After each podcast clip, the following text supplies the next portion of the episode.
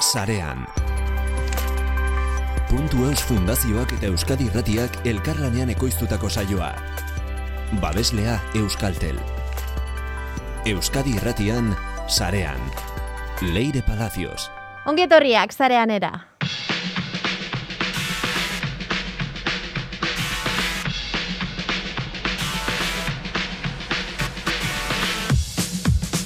Eneko Agirre Euskal Unibertsitateko Informatika Fakultateko irakasle oso, hizkuntzaren teknologiako hitz ikerguneko zuzendari eta isa hizkuntza naturalaren prozesamenduko ikerguneko kidea Association of Computational Linguistics ACL munduko zientzia elkarteko fellow aukeratua izan da. Orotara munduan, irurogeta mazortzi fellow dira, berak emango dizkigu detaileak. Estin bokazioak protagonista, gaur, eskuntza teknologia berriekin ustartu duen ikertzaiaren ibilbidea ezagutuko dugu Raquel Gamito gurekin. Lanbide ziketako informatika modulutik hasi eta EHUko ikertzaile gaur egun. Eta amaitzeko bidaian ateratzeko gozes baztarete eta txeak alokatzeako aplikazioa jaten eman nahi baldin badituzue adibili, zuek jakin barik, etxean kamerak topatzeko arriskua baita ukazue. Xabi Unanuek horren berri jarraian. Teknikan Mikel Olazabal, zarean entzuten ari zara, leire palazios naiz, astera guaz. Ezagutu, sarea.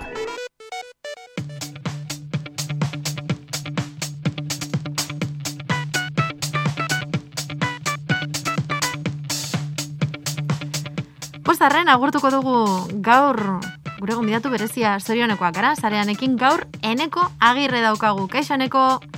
Kaixo leire. Bueno, ezagutzen ez duzuen ontzat, eneko agirre Euskal Herriko Unibertsitateko Informatika Fakultateko irakaslea da, hizkuntzaren teknologiako hitz ikerguneko zuzendaria eta isa hizkuntza naturalaren prozesamenduko ikerguneko kidea ere bada. Orain horrez gain, Association of Computational Linguisticseko fellow ere izendatu dute. Egia esan eneko ez dakit esatea dagokigun horrez gain edo horri esker edo edo horrekin lotuta dijoala e, fellow izendapen hau. Eh, bueno, fellow izendapena gehiago da e, ikerkuntza ibilbidearen errekonozimendu bat. Azaldu nahi baldin badugu zer den Association of Computational Linguistics, e, bueno, sarean badago informazioa, ez? Eta epatzen bai. diren gauzen artean da, e, itzulpen automatiko eta linguistiko komputazionalaren elkarte gisa, nolabait mila bederatziron eta irurogeta bian sortu zala. Eta bere gainere hartu izan dituela, badibidez Mechanical Translation and Computational Linguistics e, aldizkaria, eta aldizkaria hau eta beste aldizkari askotan ere e, badabilera edo, edo adarrak dituela, ez? Nolabait zer da, em, jakintza biltzen duen elkarte bat eta jakintza hori ireki egiten duena baita ere, edo edo zein da Association bai. of Computational Linguistics honek egin behar duena, bere lana? Bai. Bueno, pizkatu lertzeko e, itzein barra egongo zan, e, nola zientzilariak elkartzen gean, ba, olako e, asoziaziotan edo elkartetan. Hau da, bai e, bilkurak egiteko eta baita ere, ba, e, arlo jakin baten gainean, ba, e, antolatzeko, ba, olako elkarteak sortzen dira adimen artifizialaren barruan, pues, badira e, espezialidade bat baina gehiago, bueno, informatika barruan eta adimen artifizialaren barruan, e, batzu dira dibidez, ba, e, bizio artifizialak intzerikusi daukatenak, beste bat robotikarekin, eta hizkuntzaren prozesamenduaren inguruan, e, hau da elkarte zientifiko nagusia. Hau da, mundu mailan nagusia eta iaia bakarra, gero badaude herrialde kantolatuta, baina bueno, da erakunde, e, ikerkuntza erakunde nagusia. Eta hor, ba, e, izena ematen dugu eta pues e, antolatzen gea kongresutan eta horren arabera e, aldizkariak ere e, olako elkarte batek lideratzen ditu eta e, ikerkuntzako merituak eta antolatzeko e, modu bat. Ados, eta horrelako e, fellow bat emateko, em, zer, zer egin behar da? Hau da, em, zakin nola esan, bai, zure e, merituen araberako bai. gauza bada edo...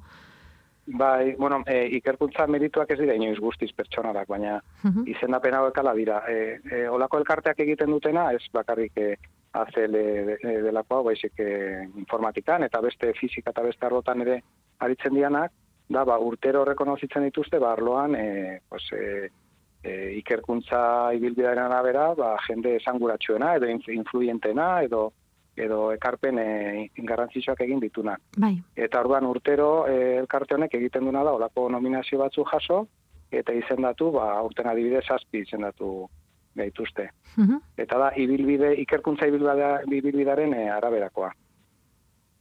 Eta zuk nola hartu duzu aurtengo izendapena? Ba, ba oso posik, e, hau da hau da, ez dakit nola esan, e, bat, azten denean ikerkuntzan, ba, ba ez daki oso non nago, mono badaki ikerlari hona dala, hemen publikatzen du, bestean, hitzaldi gonbidatuak eman, sare badauka, baina olako elkarte batek, e, e, felo bizendatzea, baia jartzen zaitu estatus e, e, leku oso ikusgarri baten. Bueno, idea bat egiteko, e, mundu mailan irurogeita malau e, felo bakarri gaude. Gure arroa oso handia da, ze adimen artifizialaren barruan, hizkuntzaren prozesamendua izugarria zira, eta eta bueno, dakizuen bezala eragina handia dauka, eh, gaur egun hizkuntzaren prozesamenduak erabiltze ditugun gailu askotan eta bilatzailetan eta Mhm. eta elkarte honek, ba, irurogeita malau besterik ez, ez gaitu izendatu, e, estatuan lehenbizikoa naiz, eta Europan amabos besterik ez gara, orduan, bai, jartzen, jartzen nau, e, ni eta gure taldea eta gure zentroa, ba, leku oso ikusgarri baten.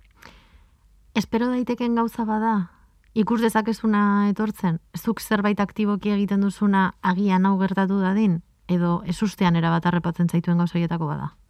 E, bueno, ba, e, norbera badaki, nominazio sistema badago, eta nik entzunu, ba, no, e, beste kide batzuk, ez dakit nortzuk, e, nominatuko nindutela. Orduan, zerbait badakizu badatorrela badatorrela, baina bueno, hor- hori jakiten duzu, ez dakit nola esan, ba, e, igual e, kirol, eliteko kirolean ere ikusten da, ez? Bos, badakizu hor zaudela medaiak irabazteko, eta momentu baten, ba, momentu hori heltzen da, ba, antzeko zerbait da, edo igual antzekoago rekonozimenduak egiten direnean, ba, beste arlo batzutako sarietan eta, ba, antzeko zerbait. Eta fizikoki zer da?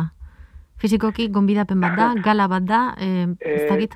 fi- eh, fizikoki da izendapena besterik ez. Mhm. Orain bada eh, jendea badoanean begiratzera eh, adimen, adimen artifizialeko arlo honetan, hau hezkuntzaren prozesamenduan mundu mailan ze aditu nagusi dauden, ba hor dauka eh, zerrenda bat eta zerrenda hor, hor, hortan egotea da da saria, hori da fizikoki ez da hori baina gehiago web horri baten eh, eh, zera, txoko bat Baina txoko importante bat, zerken batean, jendeak berbaldin badu Bai. informazioa horren inguruan, erreferente bezala, ez da ipatu zaitzatela, Importantea da. Hori da.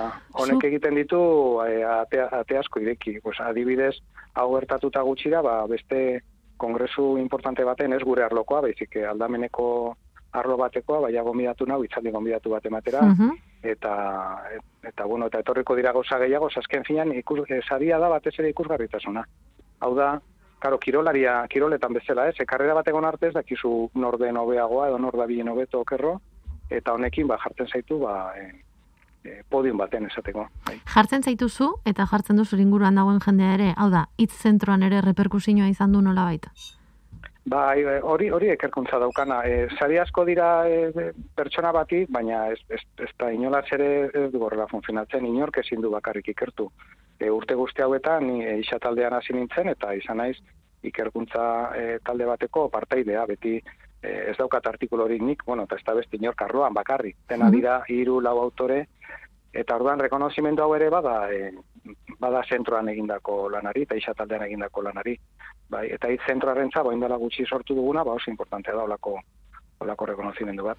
Eta zuretzat pertsonalki, enekorentzat, egiten ari zinen e, ibilbide, ibilbide horretan zehar, horrelako gauza batek lagundu dizu, adibidez, indarra eman dizu beste hainbat gauza egiteko, edo aldatu dizu ikuspegia nolabait, edo jarraituko duzu zurean, eta listo? Bai, bueno, ba, bai laguntzen du, ze ikerkuntzan, em, nazioarte mailan, bueno, badakizu estatu, estatu batua dago beti puntan, Europan ere beste herrialde batzuk egoten dira puntan, eta batzutan daukazu sentsazioa, ba, zure, zure almenen arabera izala hor burrukan burrukan, eta pertsonalki honek bai, suposatzen du, ba, rekonozimendu esatea, bai, pues hor gaude, bestekin batera, ez da, ja, zuk pentsatzen dezula edo zuk esaten dezula nazioartean gaudela ondo kokatuta, baizik ja, ofizialki rekonozitzen da, eh, Ondo gaudela. gaudela. Bai, ba, e, e, ze Europan ama zentro daude olako izendape bat daukan jendearekin, eta horietako asko esan behar dago gainera ja jubilatu ziren, ze errekonozimendu hau e, karrera osoarena da. Mhm. Orduan Europan ez, zentro gutxi daude e, gure arloan e, olako, olako rekonozimendu bat daukatenak. pentsatzen ari nintzen izaiten ari zinen bitartean, eta esan dut galdetuko dut, ez dut galdetuko, eta zukatera duzunez, botako dizut. Horrelako izendapen batek aukera ematen dizu jubilatzeko. Ze, Jubilatzeko? beti izango Ah. zara erreferente, ez? Beti egingo dizkizute galderak, beti joango dira galdetzera jubilatuta egon edo, ez?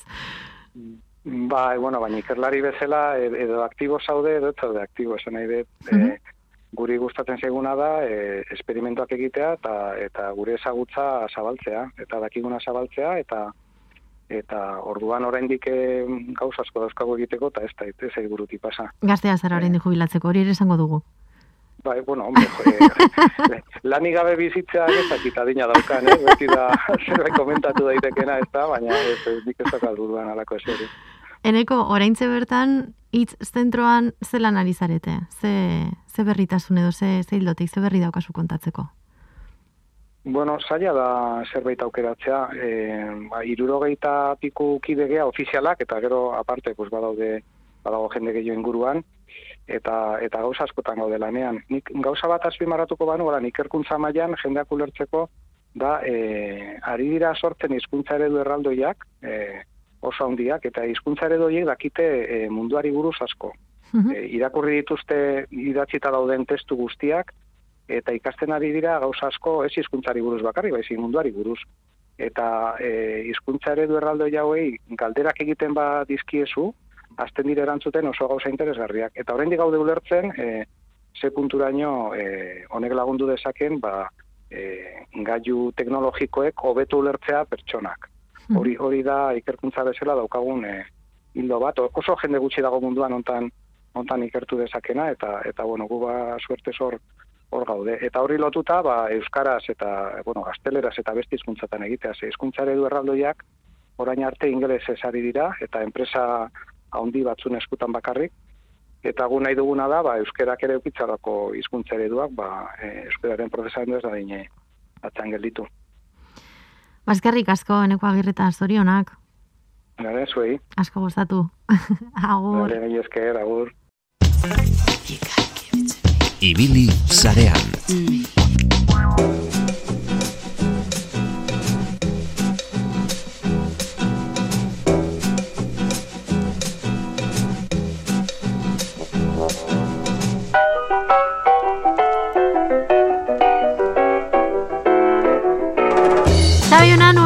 Ongietorria, zarean era. Gaixo leire. Zelan zaude? Bueno, ondo oporri begira. Oporrei begira. Oporri begira, bai, a ber. eh, Zu behoti oporretan edo, ze? Nahiko nuke, na- nahiko nuke. Lana besterik ez du egiten, baina, bueno, begiratu begiratzen ditugu oporretara joateko gauzak, eta hegazkinak, eta, bueno, ba, bai, oporra gustatzen zaizkigu, bai, onartu beharra daukagu, ez? Oporra gustatzen zizkigu. Mm, Vale, ba, begira. Eta bizipoza baita ere. Bai, noski, eta oporre bizipoz ematen dute. Horregatik gustatzen zizkigu oporrak. Ba, begira, begira ibili naiz, bila ibili naiz, eta bueno, ba, bi urteren ostean ateak zabaldu diren honetan, ba, bueno, aprobetxatu egin beharko dugu, pixka bat bidaiatu, batzuk ibili zarete munduan zehar, gara, gara. besteak ez dugu aukera eduki, baina bueno, hegazkinak, hotelak, pixu turistikoak, nik hauek begiratu ditut pixka bat eh, joateko, ez? Eta onartu beharra daukat, Kanaria herrilak begiratzen ibili naiz, ez ni joa viaje exotiko bat egitera. Baina noski, kukiek fitxatu egin naute. Kukiek harrapatu zaituzte, Bai, bidaian joan nahi duzula kanarietara. Bai, eta orain, bueno, kanarietara.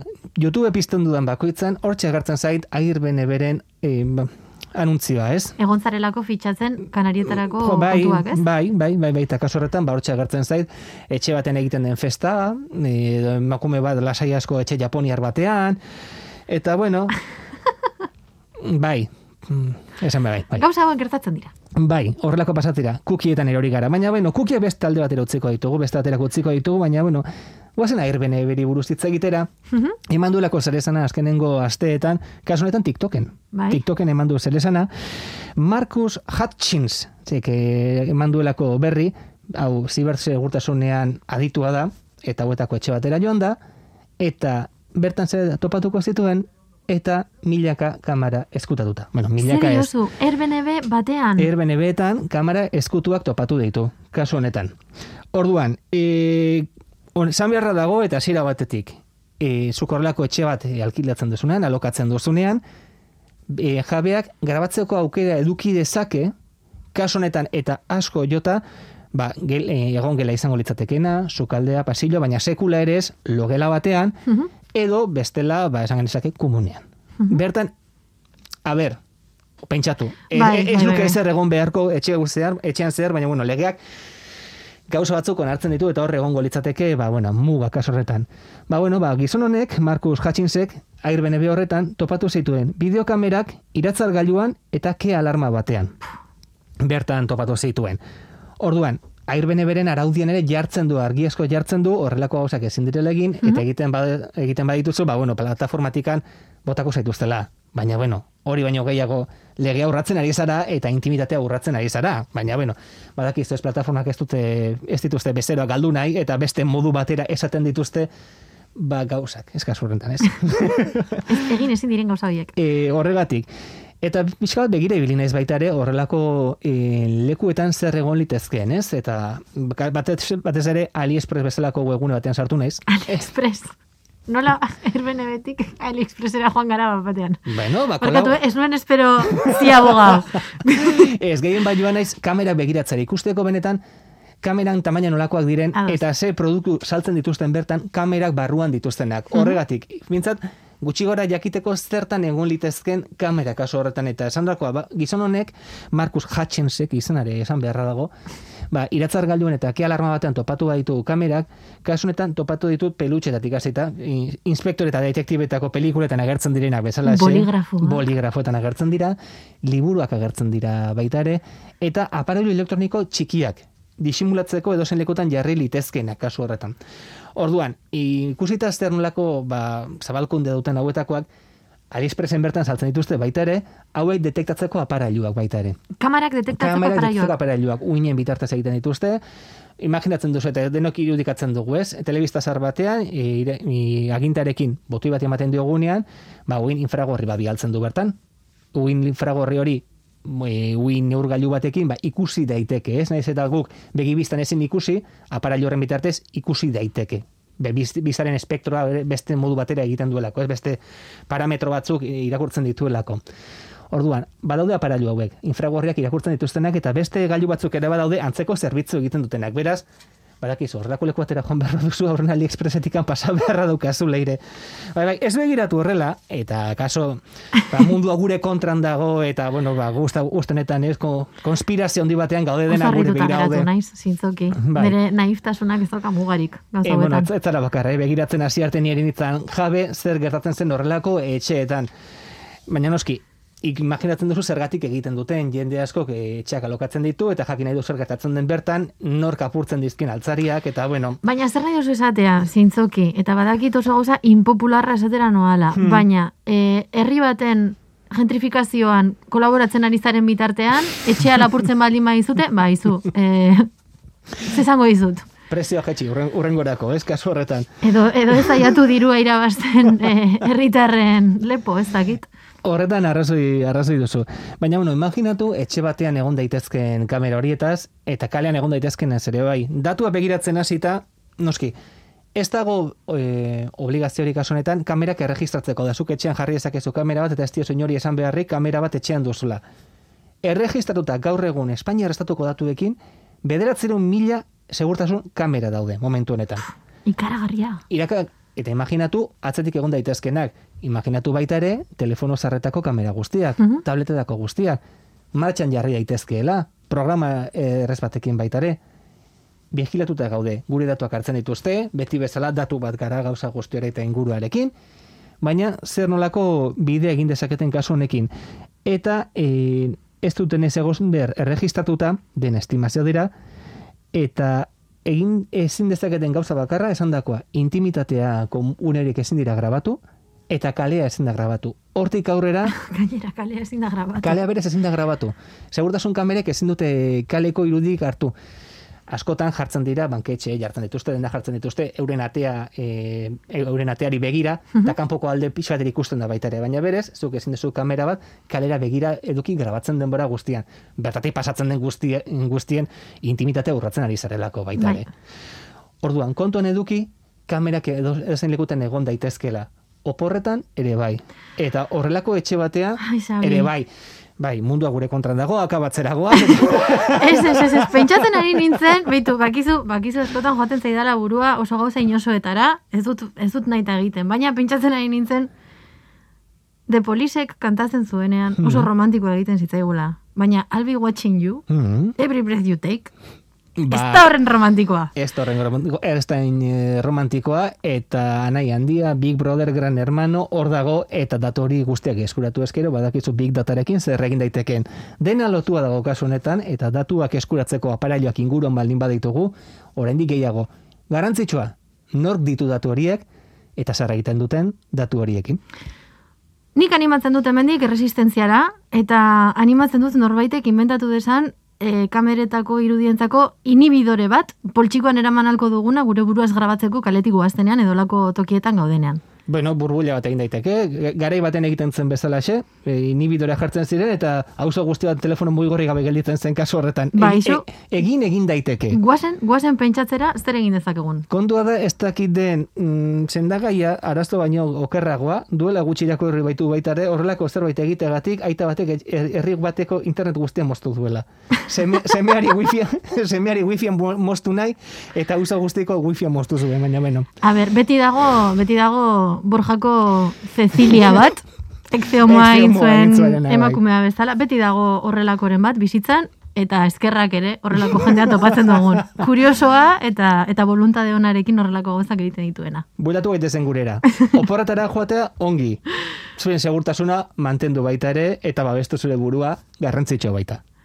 Karagarri. Eskerrik asko Xabi Unanue. Ez da zer leire.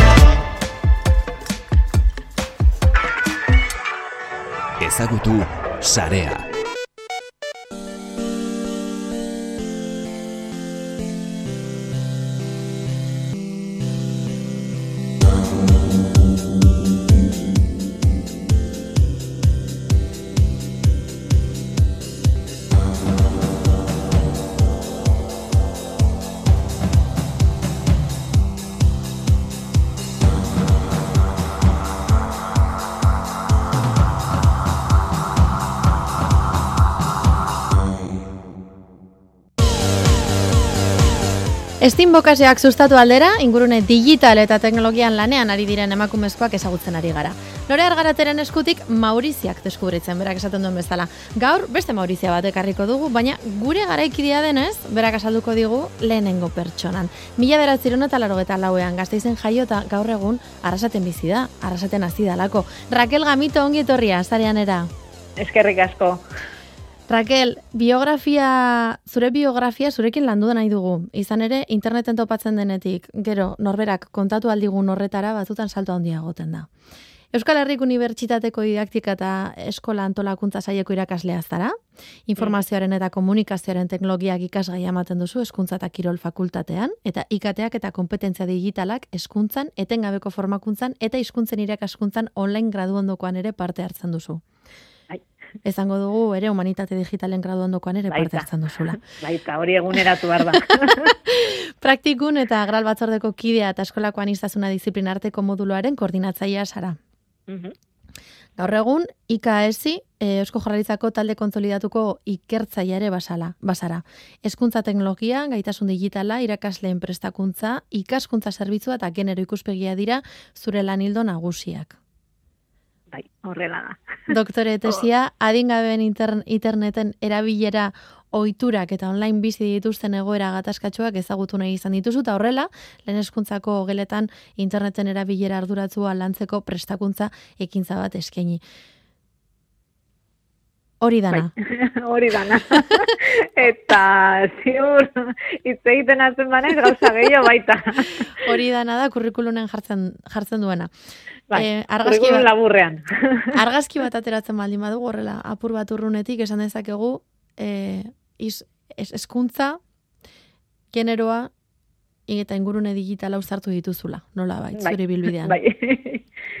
Bai, Nola, horrela. Raquel, nondik, nondik pentsatu zenuen zure bilbidea biatzea? Nola, nola gertatu da guzti hau? Pues gertatu da, ez dakit, kasualitatez edo, edo horrela idatzita segolako, ez dakit eh, oso no. Argi zaneukan, Eh, nondik hasi nahi zenuen? Mm, ez, eh, aspaldi, bueno, eh, ba hori ez sortzi urterekin ikasketak aukeratu behar direnean, hor informatika ikasi nuen, eh, FP bat, modulo bat, Mhm. E, gero lanean egon nintzen urte askoz, esparru oso ezberdinetan, eta, bueno, pues, iritsi momentu bat, e, paroi bat, ez, e, eta erabaki nuen aprobetsatzea, ba, beste interes batzuetara dedikatzeko, eta horre nire bihotzean neukan eskuntza, eta, eta horretara apuntatu nintzen. E, jakin gabe, ha, guztoko ukiko nuen, ez ez. Eta, egin beitu. zenuen eskuntza, eskuntza karrera magisteritza egin Hori zenuen. da, hori da, magisteritza ikasi nuen, e, aurrezkuntza, eta gero iritsi zanean gradu amaierako lana, ba, ba bueno, mm, aukera nuen nire bi interes hoiek e, uztartzeko, gainera eskola batetik eskatuta, e, ba, bueno, ikusi zuten beharra zegoela ikaslekin, lehen hezkuntzako ikaslekin, ba, pixkat interneti buruz, eta, ba, bueno, erabilera arduratsuari buruz hitz egiteko, baino, e, ba, bueno, irakasleen artean ere formakuntza falta, ez? Orduan, ba, ba, bueno, horretara bideratu nuen lana, lan hori gero sakondu nuen masterrean, eta masterrean sakondu nuen hori, aprobetsatu nuen ja tesia bilakatzeko. Raquel, Eta lehenengo pausua, lehenengo pausua izan zen, esan duzu informatika ikastea. bai, Lanbide bai, heziketara joan zinen. bai, hori izan Garai horretan, zutabiok itxi gora bera, e, garaikideak gara, Bai. Nolabait, eta eta biok gara e, unibertsitatearen aurretik lanbide heziketatik pasatutakoak. Mhm. Nik gogoan daukat, lanbide heziketara joan nintzenean, inguruan ikusten nuena, edo entzuten nuena zan, e, lanbide heziketara zijoala unibertsitatera joateko gaitasunik ez zeukan jendea. Bai. eta eta ez da horrela, nire kasuan Inondik eh, inora. nire- nire ikaskidiak bezala selektibitatea egin nuen, e, nota majo bat lortu nuen, baina pues, momentu horretan ez nuen, nahi, nahi nuen beste formakuntza mota bat, praktikoagoa, eta eta bueno, pues beste modu batera bideratuta dagoena, ez? Hor E, muga baina- batera itxiko dugu. Bai, Hori bai, ez da horrela, da- ez da sekula izan Egi- horrela. Baina egia da, e, ba, bueno, pues, e, bai dagola, ez? E, teoria hori hortik mundutik, e, ba, lanbideziketara jotzen duena, ezin duena, ez daukan aukerarik e, unibertsiadera sartzeko, ez? E, ba, notagatik edo, eta ez dauka zer ikusirik. Ez da horrela inondik inora. Raquel Gamito, zergatik aukeratu zenuen informatika lehenengo pausu bezala?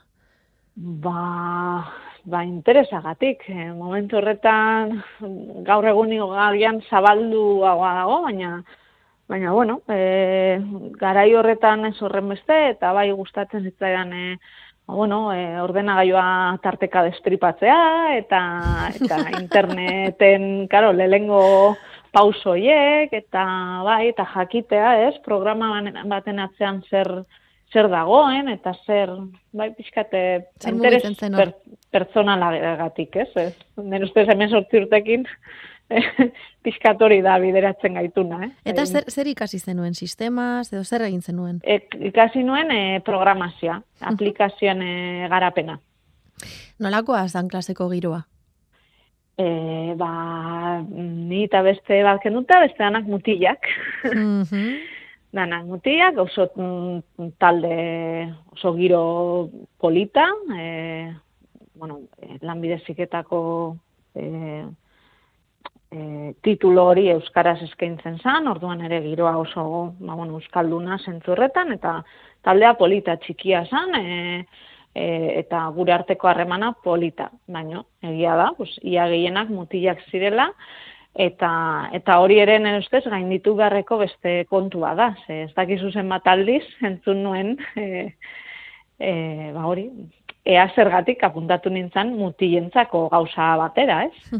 Beraie inork Bai. ez ziren galdetzen zer egiten Ez, zuten lanbide ez, heziketan ez. informatika ikasten, baina zuek Ez. bin eska zineten klasean eta seguren bioi bai, galdetzen dizuetela. Behin eta berriro, Mhm. behin eta berriro. Eta zer Eh, erantzuten zenuen, Raquel?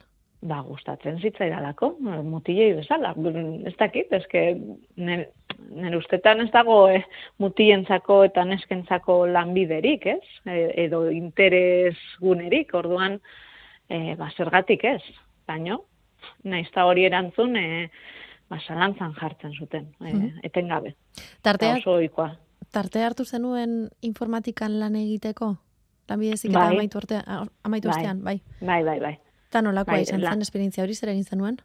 Ondo, bueno, egon nintzen, bueno, praktikak egin nituen, eta, eta gero egon nintzen, bueno, e, webgune baten ardura, gehi informatikako katalogo bat, bueno, esan pixkat remix bat, bakizu lan batzutan denetarik egiten dela, eta gero, mm, bai, Orkestra emakumea, eskatzen dute Bai. batzutan, lanpostuetan. Hori da. Eta, eta gero beste lan batzuk eukitut ez, dut, ez, ez zutena zer ikusirik informatikarekin.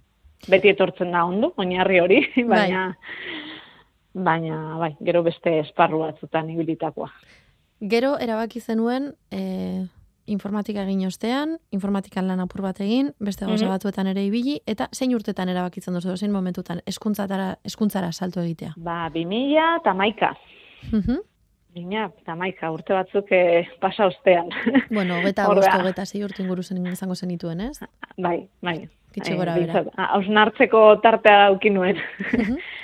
Eta orduan, ba, lehen esan bezala, aurrezkuntzako gradua hasi nuen, ez neukan, ez da presio hori, ez, e, emezortzi urtekin daukasuna de, bueno, lehengo ikasketak hori bukatu behar dezu, ez, ja beste, beste ritmo batean, esaten, ez basait gustatzen, eh, hau ez baldin bada nire, nire esparrua, buelta eta listo. Mhm.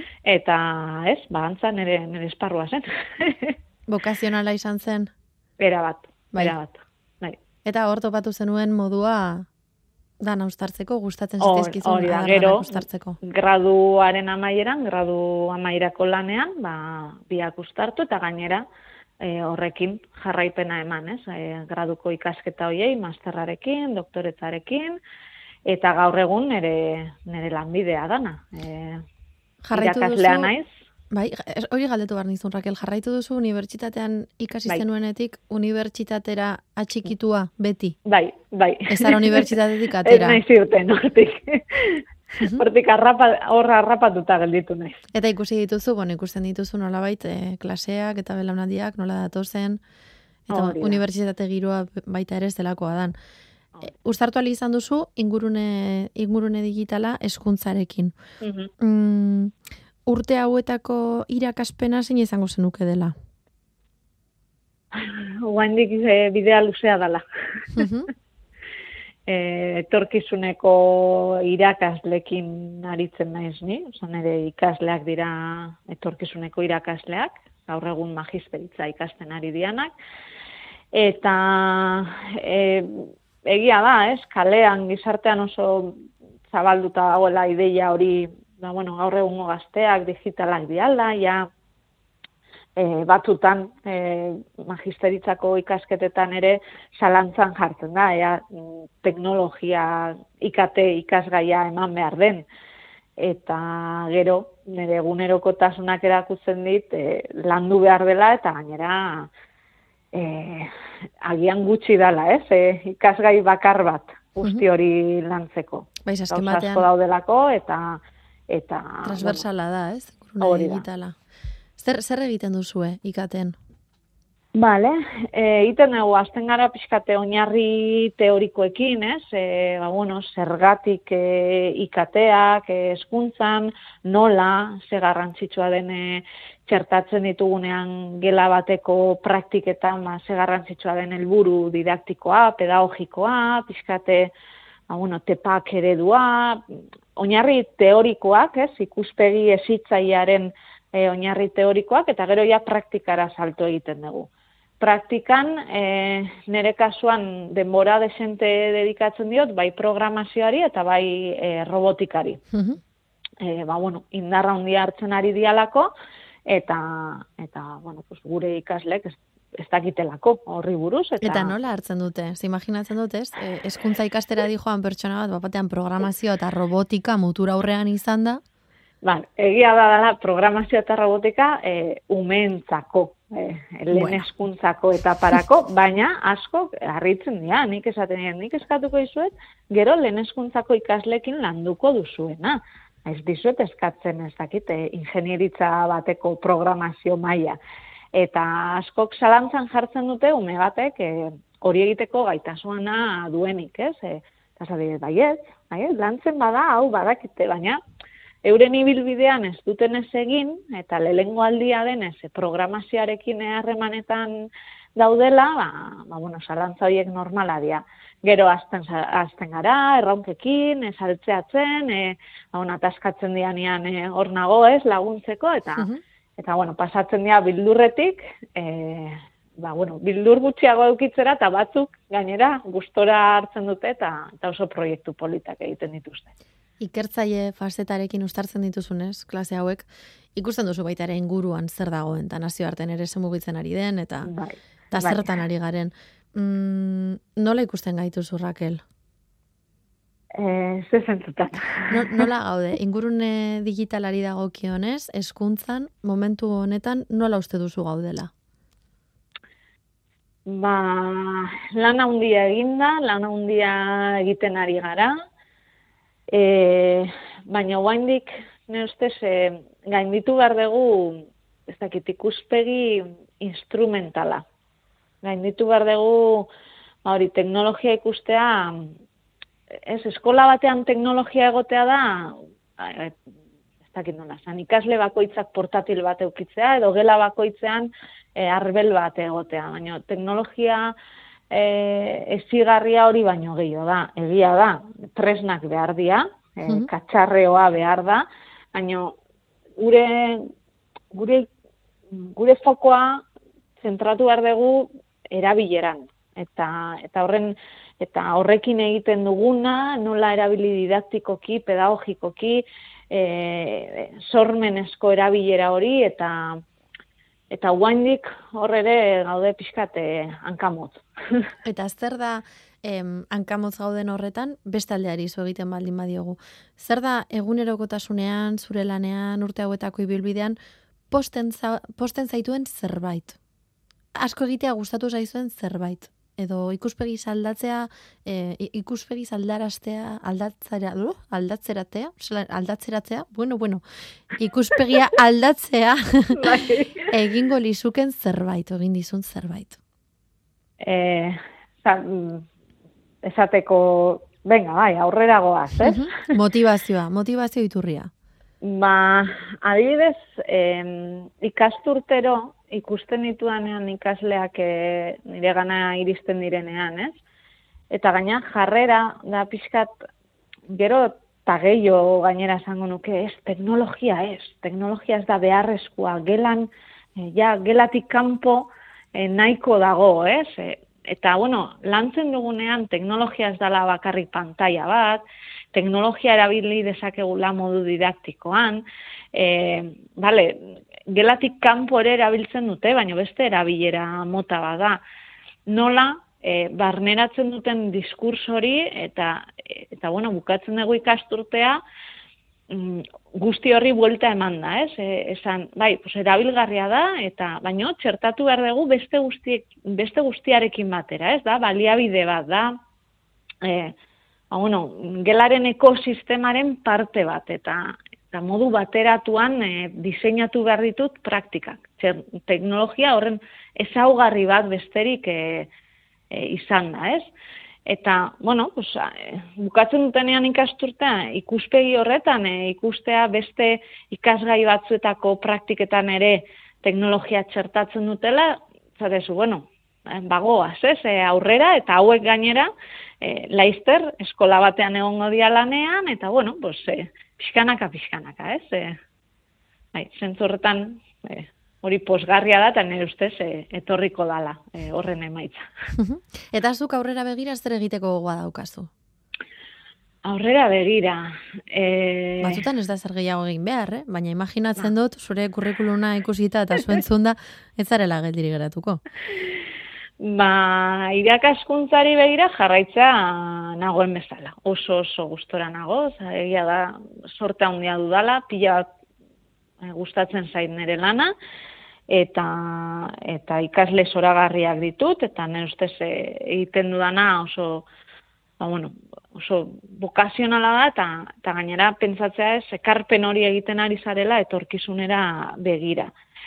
Gero, ikerketa aldetik, pues, gustatuko litzaiak, bai, nire, nire gaiarekin jarraitzea, bizkat erabilera arduratsuari buruzkoa, badaude hor proiektu potolo batzuk, ba, bueno, hor pixkanaka, eh, pixkanaka gerturatzea, eta, eta bai, gai hori jorratzen jarraitzea. Osa, denbora zentzu horretan gustauko litzaiakena da, agian denbora gehi eukitzea, lasai ikertzeko eta eta ikertzen den hori eta emaitza horiek e, bai eskolekin eta familiekin partekatzeko. Ze, hori bai dala agian ikerketan, eh, ez, hor faltan Divulgazioaren zati hori, Bai, ez?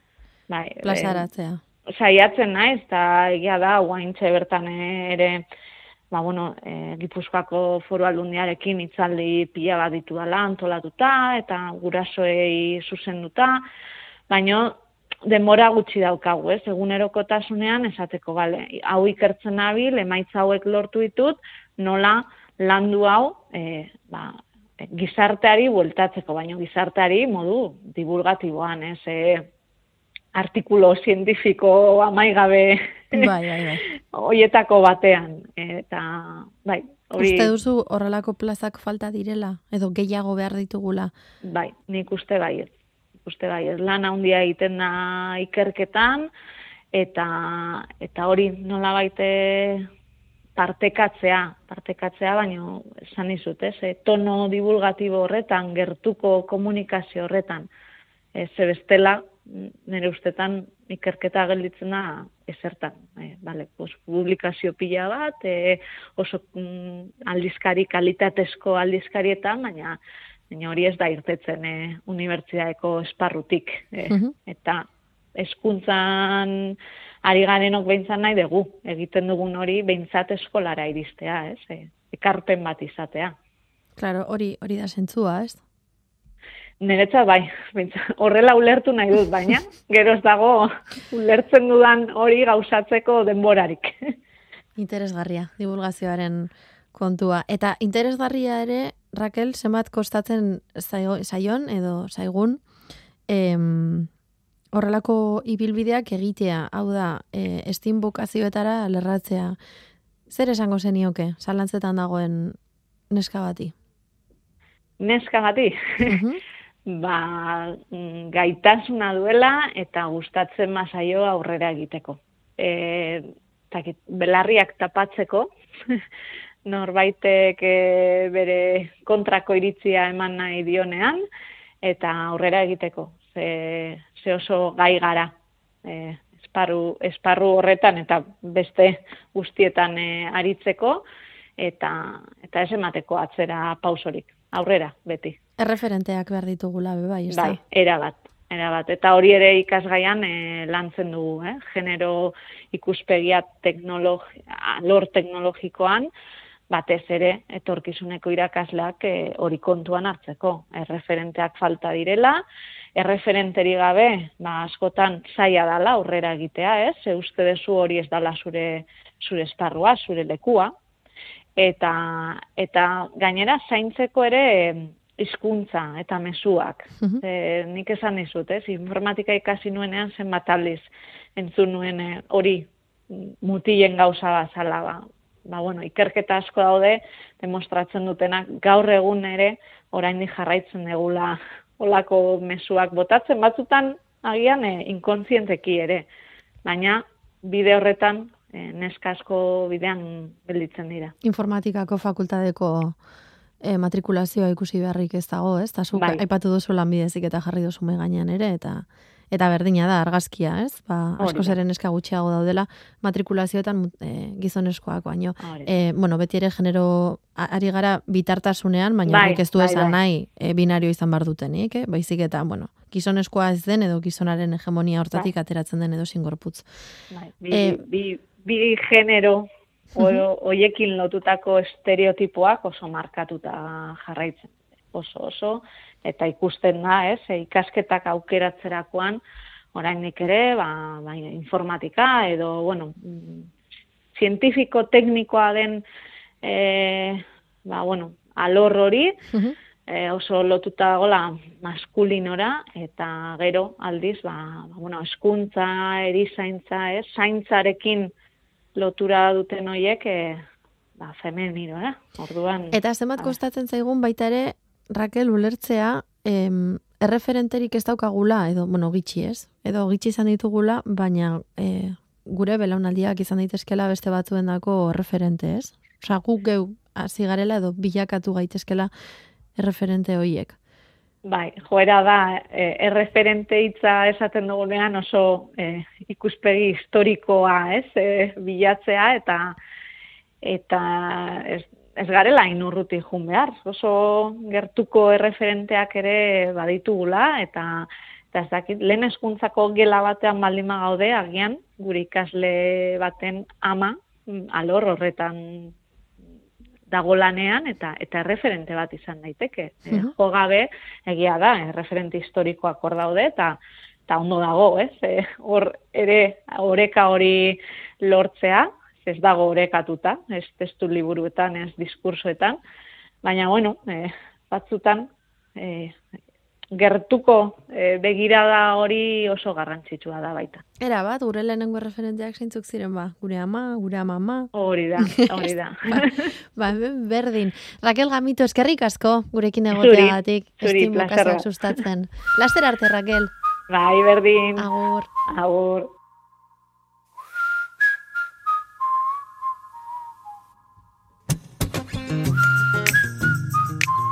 Puntu eusen eskutik sarean entzun duzu. Azkue Fundazioaren eta Euskaltel Fundazioaren laguntzarekin egiten dugun saioa. Saioak osorik nahieran, Spotify, iVox eta sarean puntu eus webgunean. Segurtasunez nabigatu eta datorren aste arte. Wave the hips to draw me in. I see emotion. She moves at night and with the wind, and she is open. Feel her body crashing in. Calm, she's the storm. I'm a fool on the shores. Oh, no, now she roll, she roll away. With every intention of coming back for more. Ooh, I heard her blow like. Papa told me don't stand close to the water. It pull you under, it pull you under. Papa told me don't stand close to the water. It pull you under. Wind is blowing. Thought I could swim with all the tides. I heard the warnings, but I still wanted to try. Drowned in darkness, and breathing in the blame. I should've listened. Now I'm washed with shame. She's the calm, she's the storm. She's the calm and she's the storm. Yeah, I'm a fool on the shore. I'm a fool, I'm a fool on the shore. Oh, I know, I know she roll, she roll away. I know every intention of coming back for more. Ooh, I heard her blow like. Papa told me don't stand close to the water. It pull you under, Papa told me don't stand close to the water. It pull you under, it pull you under. I feel the wave, I. I feel the wave, I. I feel your wave, I. Know that I gotta get away from you, away from you.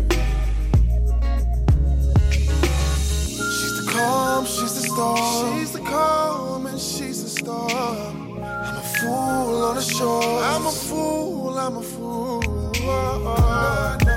Roll away with every intention of coming back.